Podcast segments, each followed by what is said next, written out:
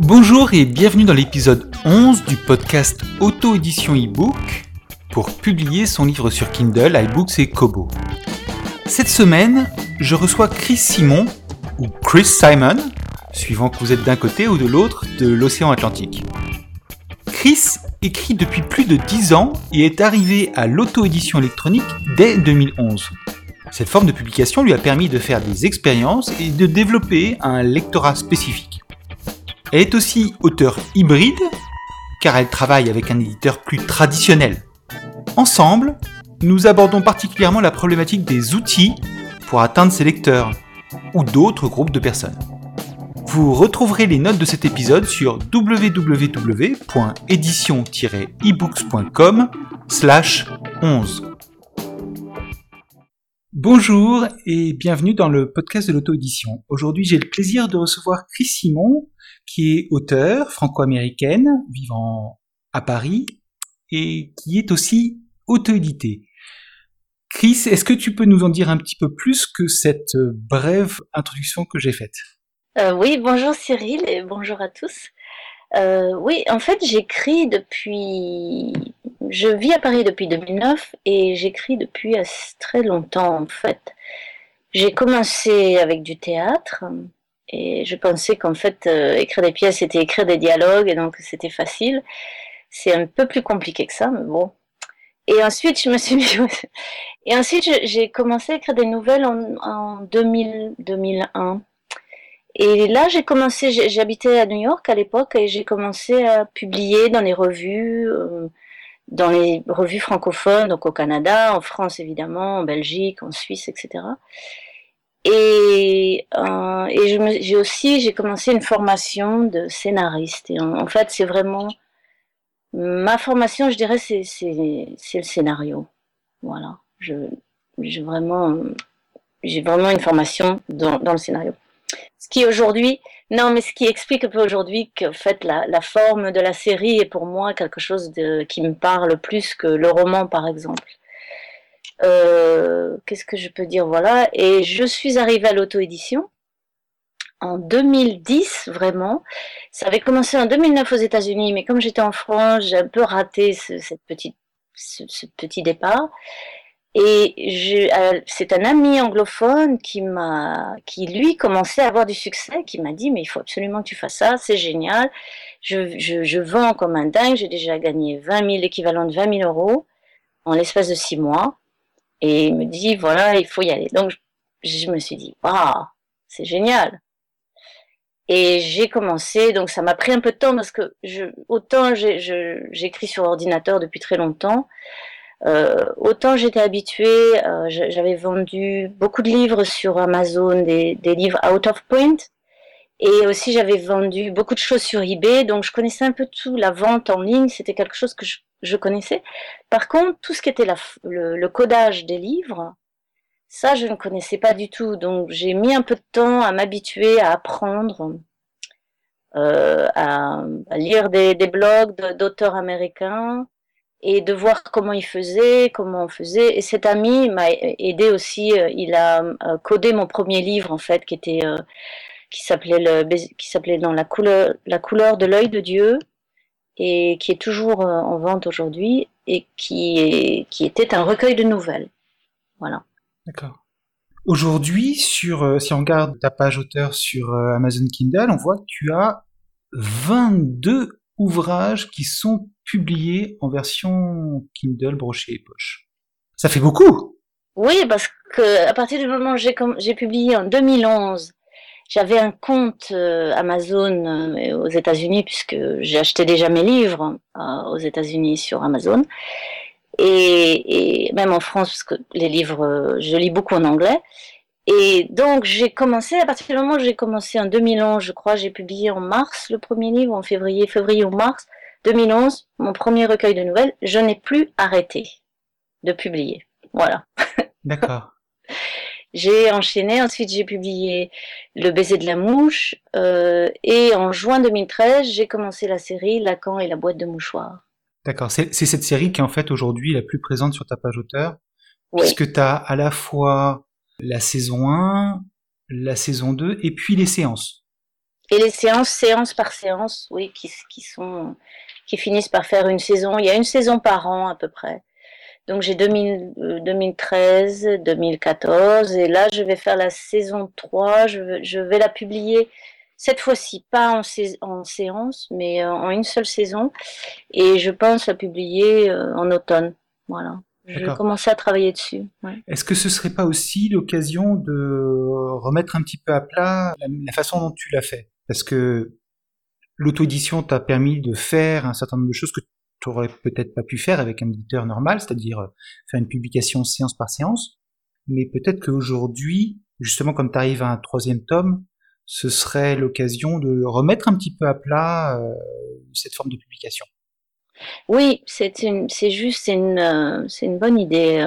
De, de oui, ça serait une bonne idée. Il faut que je, il faudrait que je revoie un petit peu, peut-être euh, garder que les saisons et comme tu m'as suggéré avant, gardez bon, la, séance 1 de la première saison qui est gratuite, qui est toujours gratuite aujourd'hui. Donc si vous voulez l'essayer, elle est euh, sur toutes les plateformes. Elle est sur, euh, elle est sur Amazon, Kobo et iTunes. Voilà. Et euh, effectivement, et recentrer les saisons qui, sont, qui existent déjà, les saisons par saison, et enlever les, les livres peut-être qui sont séance par séance. J'en vends d'autant plus que c'est vrai ce que tu dis, j'en vends de moins en moins séance par séance. Notamment la saison 2, maintenant, je la vends uniquement que que sur, de saison, d'accord. Que sur que sur la saison complète. Ouais. D'accord. Ah oui, c'est c'est. Enfin, je, je, moi, je réagis souvent comme un lecteur aussi. Enfin, j'essaie d'abord ouais. de réagir comme un lecteur et et de prendre euh, mon cas un petit peu comme exemple. Mais si euh, je rentre dans une série, si la série m'a plu, il y a quand même 9 chances sur 10 pour que je prenne euh, le deuxième tome de la série, ouais. puis le troisième tome. Et alors, si on me donne les deux premiers tomes d'un coup et le troisième tome en plus, euh, mais même cher, je vais prendre le troisième tome aussi. Enfin, il y a, y, a, y a, un degré de continuité dans l'achat une fois qu'on est rentré dans une série et qu'elle nous a plu, euh, qui est quand même très fort. Oui, oui, c'est le but de la série. Euh, en fait, ce qu'il y a au début, pour moi, c'était très avantageux de faire par mois parce que je l'ai écrit, en fait, je l'ai improvisé. Tous les mois, j'écrivais une séance. Et le deuxième chose, ça me donnait une présence, euh, sur, euh, notamment sur Amazon. Tous les mois, j'avais un nouveau livre qui sortait. Et on sait que sur Amazon, techniquement, quand on a un nouveau livre qui sort régulièrement, et notamment tous les mois, tout remonte, c'est-à-dire que déjà on fait une campagne de sortie du livre, et donc ce livre devient plus visible, et donc tous les autres suivent et gagnent de la visibilité. Ce sont les, c'est le système des algorithmes oui. euh, des plateformes en fait. Kobo oui. fonctionne aussi euh, comme ça aujourd'hui. Oui, et puis les, les, les, lecteurs aussi peuvent découvrir un, un, auteur ou une série euh, en cours de route et puis acheter aussi. Euh, voilà, et revenir au début. Et, voilà. Oui, tout à fait. Donc c'était à la fois bien pour faire de l'expérience et aussi pour euh, créer un petit peu de d'inertie, de buzz, de buzz euh, pour la série Lacan et la boîte de mouchoirs. Voilà, c'était bon, un bon moyen de lancer, euh, de lancer la chose et d'être présente tous les mensuellement en fait. Voilà, mais bon, euh, maintenant aujourd'hui, je m'aperçois que ça prend énormément d'énergie. Ouais, D'abord, oui. Euh, ouais, ouais. Chaque publication prend du temps entre le travail de formatage et tout le reste. Oui, voilà, voilà. Le formatage, la campagne, la petite campagne Facebook, créer un événement sur les réseaux sociaux, etc. Disons que ça me prenait, euh, la série en tout me prenait deux semaines. Chaque séance me prenait deux semaines par mois de travail. Ah oui. Ouais. Entre l'écriture et tout, toute la campagne autour de, pour la vente en fait et la, la visibilité. Tout ça fait que travailler avec un éditeur, c'est quand même peut-être un petit peu plus reposant. Euh, tu vas, tu, tu sors, euh, tu sors ces jours-ci euh, un, un, autre livre, un petit peu aussi sur euh, sur un mode euh, épisode, mais cette fois-ci avec un éditeur. Ah oui, c'est du luxe, c'est le luxe. Eh bien oui, parce que j'ai fait vraiment le travail d'écriture, le travail de relecture, bien sûr. J'en ai, fait une partie, j'ai relu après que le livre ait été corrigé, euh, la saison soit corrigée. Euh, oui, c'est un grand luxe, hein, c'est complètement différent. Euh, ironiquement, ce qui est intéressant, c'est que ce qui m'a inspiré la, série Lacan, c'est justement cette série Pulp, qui est euh, éditée chez La Bourdonnais, mais qui est dirigée par euh, Laurent Bettoni. Et donc en 2013, en mai 2013, il avait sorti sa propre série. Il avait lancé la série en en écrivant une. Et c'est ça plus ma propre comment dire, matière et ma, propre formation de scénariste, où je me suis dit, mais c'est une très bonne idée, je vais faire aussi une série et j'ai mon sujet, c'est Lacan, voilà, je vais faire ça. Donc aujourd'hui, je me retrouve à publier dans la série Pulp, et, euh, et en fait, j'ai rencontré euh, Laurent sur les réseaux sociaux en 2012 probablement. Et c'est grâce à, ces, à cet échange, à cette rencontre, qu'aujourd'hui, en fait, euh, je publie euh, chez Pulp. Brooklyn Paradis, saison 1, l'intégrale. Il y a l'intégrale et oh, il y a, on peut. Il y a aussi, euh, des épisodes. Il y a tous les épisodes aussi qui sortent de 1 à 6 en même temps. Et l'épisode 1 est gratuit, donc on peut déjà même le précommander. Il sort le 20 mai, tout sort le 20 mai. Mais on peut déjà précommander, et notamment l'épisode 1 qui est gratuit. Donc essayez. Essayez, voyez si c'est pour vous. Mais euh, c'est une, c'est un thriller, drug thriller avec euh, de l'humour et, et, ça se passe en, quasiment entièrement à Brooklyn et un peu à Manhattan, mais c'est surtout concentré sur Brooklyn. Et plus on va avancer dans la série, plus euh, on, va se promener dans Brooklyn, on va découvrir les quartiers de Brooklyn et ses habitants aussi.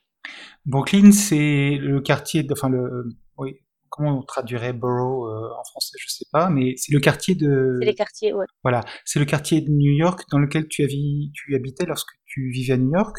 Non, je suis de Manhattan. Tu es de Manhattan, d'accord. Tu, es une insulaire, mais tu as été euh, tant canaillé du côté de Brooklyn.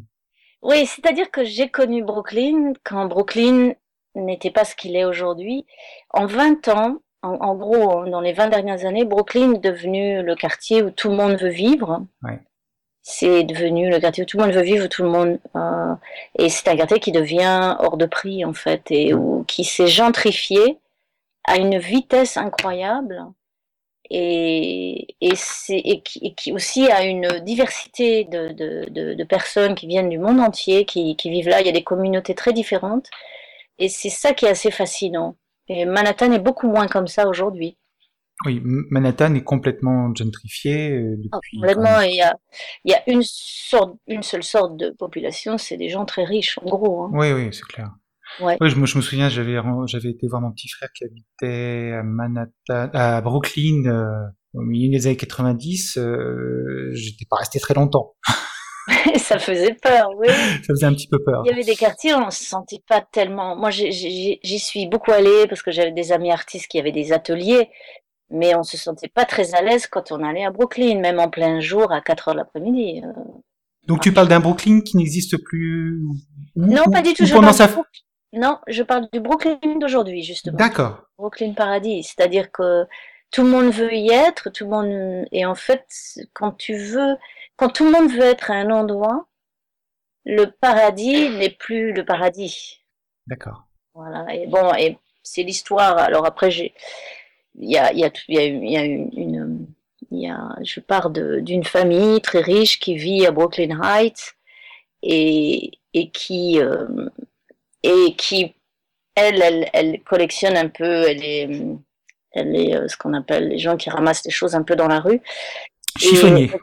oui, voilà, mais elle collectionne, elle est très riche, elle n'a pas besoin, mais elle aime euh, trouver des trésors comme ça dans la rue. Et un jour, la, la, la série commence comme ça, un jour, elle ramasse un canapé qu'elle fait porter par des, des, prostituées qui sont là, justement. Elle est dans un quartier un peu louche encore quand même. Il y a encore quelques quartiers louches à Brooklyn. Et elle emmène ce canapé, mais, mais le canapé appartient à quelqu'un. Et c'est là que tous les, tous les ennuis vont commencer euh, pour toute la série. Quoi. Pour faire le lancement de ce livre, tu utilises tes outils habituels. Alors, tu es présente sur Twitter, tu es un petit peu présente sur Facebook, euh, tu as euh, le Mac des Indés sur euh, Scoopit, tu as aussi ton blog. Euh, bon, quels sont les, les outils qui ont ta préférence en termes d'usage et quels sont les outils qui sont les plus adaptés en fonction du type de public auquel tu veux t'adresser? Moi, j'aime beaucoup, en fait, j'aime beaucoup Twitter. C'est vraiment le, le réseau social que j'aime le plus. C'est le réseau social sur lequel j'ai rencontré le plus de gens intéressants et que j'ai fait vraiment des rencontres euh, qui ont qui ont généré des euh, ou des interviews ou des même euh, à une époque j'écrivais pour un magazine en Californie. J'avais rencontré le directeur de ce magazine sur Twitter. Pour moi Twitter m'a apporté beaucoup de choses. Ça reste le réseau social que j'aime beaucoup et je pense qu'il est très très bon pour les auteurs. Je le mettrai même devant Facebook pour les auteurs vraiment. Mhm. et ensuite j'utilise aussi beaucoup Facebook j'ai une page Facebook que je privilégie pour les auteurs, euh, pour les lecteurs, pardon. Vraiment sur ma page Facebook, je, je, je m'adresse aux, aux, lecteurs qui suivent la page et beaucoup viennent en fait de la série puisque j'ai le lien dans mes livres et donc je le, en ce moment, je parle beaucoup de Brooklyn, je mets des photos de Brooklyn, par exemple. Voilà, j'essaye de nourrir un peu mon univers et de partager mon univers avec les lecteurs. D'accord, donc ça c'est la page euh, ebook by Chris Simon, enfin Chris Simon tout attaché. Et ensuite le blog, alors le blog, je pense c'est là, c'est un petit conseil que je peux donner peut-être un peu à tout le monde par expérience. Euh, au début, je, je, faisais beaucoup de choses pour le pour l'auto-édition, pour les auteurs, etc. Et depuis un an, j'essaye de recentrer sur le lecteur. Mhm. Parce que je, je et d'essayer de, partager aussi sur le blog mon univers, ce que j'écris, les sujets, les thèmes. Euh, j'invite, j'ai une rubrique où j'invite euh, des lecteurs qui ont des blogs et qui donc font des chroniques à venir. J'ai 30 questions auxquelles ils répondent sur leurs habitudes de lecture, par exemple. Euh, voilà, mais je conseillerais vraiment aux, aux, auteurs euh, de vraiment concentrer leur blog sur le lecteur et non pas sur l'auto-édition, hein, ni sur euh, ni sur trop leur écriture ou, ou sur eux en fait. Je pense que le lecteur s'intéresse plus à notre univers qu'à nous en tant que personne. Voilà, bon. C'est mon un peu ce que j'essaie de faire depuis un an. C'est pas facile. Euh... c'est pas facile parce que je vois que t'as bah, récemment tu as encore publié des, dans ton blog des choses, enfin des articles sur euh, sur euh, l'écriture, sur la correction. Oui, parce que j'avais une rubrique qui s'appelait Pourquoi en numérique, euh, que j'ai créée, je pense, en 2013. Et elle existe toujours, cette rubrique, et de temps en temps, on me contacte pour la rubrique, et je me dis pourquoi pas continuer à lui donner, euh, à lui, à ce qu'elle ait une vie, cette rubrique. Mais c'est pas forcément là-dessus que je me concentre aujourd'hui, voilà. D'accord. On va dire, on va dire ça comme ça. Mm euh, alors la cible que je vise donc avec le, ma page Facebook et le blog, c'est vraiment les lecteurs. Ensuite, avec Scoopit, je ma cible c'est vraiment rendre service. D'abord, c'est un service que je donne. Oui. Je lis surtout il y a 2 deux, 3 ans, 4 ans, je lisais énormément en anglais et à l'époque, il n'y avait rien en français sur l'auto-édition, sur les outils sur les techniques, sur quoi faire, etc.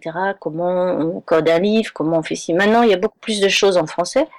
Donc, sur Scopit, je publiais beaucoup ce que je, moi je lisais en fait. Et je, je continue de faire ça. C'est, c'est toutes les lectures de la semaine, euh, tout ce que je lis dans la semaine qui a à voir avec euh, l'auto-édition, que ce soit sur les réseaux sociaux, sur euh, le storytelling, qui est quelque chose de très important, que ce soit sur les outils d'écriture, les outils de codage, euh, les, les, logiciels, etc.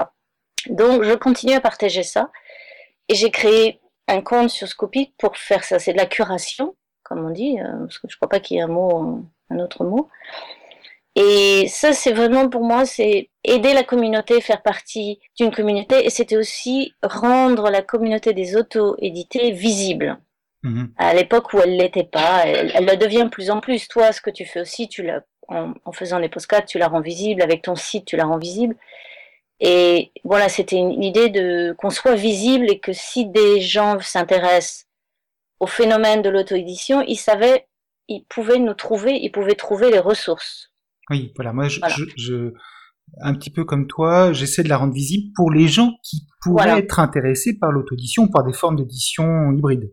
Voilà. Bah, justement, en, en parlant de d'édition hybride, est-ce que aujourd'hui, tu, s'il fallait tout reprendre à zéro, euh, tu continuerais à être uniquement auto-édité, à chercher uniquement à faire des livres avec des éditeurs, ou est-ce que tu continuerais vraiment à faire un mélange des deux?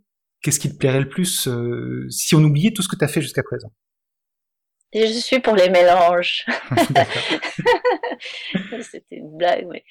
Euh, non, j'aime bien l'approche avec l'éditeur. C'est complémentaire pour moi on apprend aussi des choses. C'est intéressant parce que dans en faisant de l'auto-édition, on apprend. En fait, on apprend ce que c'est qu'un éditeur, parce qu'on est un peu obligé soi-même d'être éditeur et de, raisonner comme un éditeur. Bien sûr. Et ensuite, on a une, dans l'auto-édition, on a une liberté complète, c'est-à-dire qu'on n'a pas l'obligation de vendre, même si plus on est lu, plus on est reconnu dans l'auto-édition, donc forcément plus on vend, plus on a une reconnaissance. Mais si on veut aussi publier quelque chose complètement euh, qui rentre dans aucun critère, qui rentre dans aucune collection, on peut le faire dans l'auto-édition. On peut être poète. Par exemple, les poètes, il me semble que l'auto-édition pour la poésie, c'est pour un poète, ça, ça, ça, il y a une grande liberté. Il pourrait, il a tout d'un coup la possibilité de joindre ses lecteurs, d'accéder à ses lecteurs, sans passer par une maison d'édition. Il y a très peu de maisons d'édition aujourd'hui qui qui font de la poésie.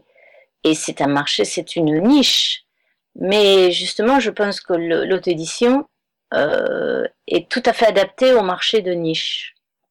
Et qu'un poète aujourd'hui, pour être en contact avec ses lecteurs, même s'il a que 2000 lecteurs, il peut être, il peut être en contact avec ses 2000 lecteurs et, et donc exister en, tant que poète euh, et, et partager sa poésie tous les jours, en fait. Ça peut passer par un blog, mais ça peut aussi passer par euh, des recueils de poésie, par euh, voilà le, numérique quoi. Voilà aujourd'hui parce que il y, il y a des poètes du XXe siècle qui sont aujourd'hui assez âgés. Eux, ils ont eu un parcours de maison d'édition, mais pour le futur, je suis pas sûre qu'il va rester beaucoup de maisons d'édition qui, qui, qui, qui soutiendront des poètes comme ça pendant 70 euh, ans. Hmm. Bon, donc l'auto-édition permet de faire des expériences et d'exister dans des niches et pas seulement dans la niche euh, euh qui, qui aujourd'hui n'est plus une niche mais qui est devenue oui, pas seulement le genre, la littérature de genre, ça c'est bon, c'est bien, c'est ce qui est lu le plus, hein, on le sait. Mais on peut on peut avoir 2000 lecteurs et, et, et, être et être ça peut suffire pour continuer son, ah, son et avoir du succès. Oui et voilà, voilà, avoir une forme de succès. L'important, c'est d'avoir des lecteurs. Bon, là, on peut revenir à la, à la, comment ça s'appelle, à la newsletter, mais c'est un peu le principe de la newsletter, c'est-à-dire qu'à partir du moment où vous avez une newsletter de 1000 personnes, vous, vous pouvez, euh, vous êtes autonome pratiquement. Vous vendez vos livres. Euh, voilà. Vous êtes autonome à la fois financièrement, vous pouvez produire vos livres, euh, produire le prochain, et dégager suffisamment d'argent pour pour vivre. Donc c'est une chose qu'il faut aussi que les gens sachent, quoi, que les, auteurs sachent ça. Bien écoute, euh, Chris, merci beaucoup pour cet entretien. Oui, merci à toi. Est-ce qu'il y a des choses particulières dans ton actualité dont on aurait oublié de parler? Donc ton prochain roman qui va qui sort alors, ce qui sort ces jours-ci donc je le rappelle c'est Brooklyn Paradis dans la collection Pulp aux éditions La Bourdonnais euh, je crois qu'il y a une vidéo euh, de Laurent euh, qui fait la présentation de ton livre. Oui, je vais la mettre et il fait la présentation de. Nous serons l'équipe Pulp sera et je pense plus d'autres auteurs de la Bourdonnais. nous serons tous à Saint-Malo le 23, 24, 25 mai. C'est le salon euh, étonnant voyageurs. Et moi, j'y serai le dimanche 24 dans l'après-midi. Et il y aura des signatures, c'est dans le, stand du motif. Et la Bourdonnaise sera présent, euh, aura une table. Et nous, tous les auteurs, beaucoup d'auteurs de la Bourdonnaise viennent euh, spécialement pour cet événement. Donc si vous voulez nous rencontrer et rencontrer l'équipe La Bourdonnaise, c'est la bonne occasion. Voilà, à Saint-Malo, le week-end du 23, 24, 25 mai. D'accord. Donc ça, c'est ce qui se passe en ce moment. D'ici la fin de l'année, tu vas sortir la saison 3 euh, de Lacan et la boîte de mouchoirs. Et puis l'année prochaine, bah, ce sera de nouveaux projets. Oui, voilà. Très bien. Bah, je te remercie encore une fois. Merci à toi. Et à bientôt. À bientôt. Bonne journée. Au revoir.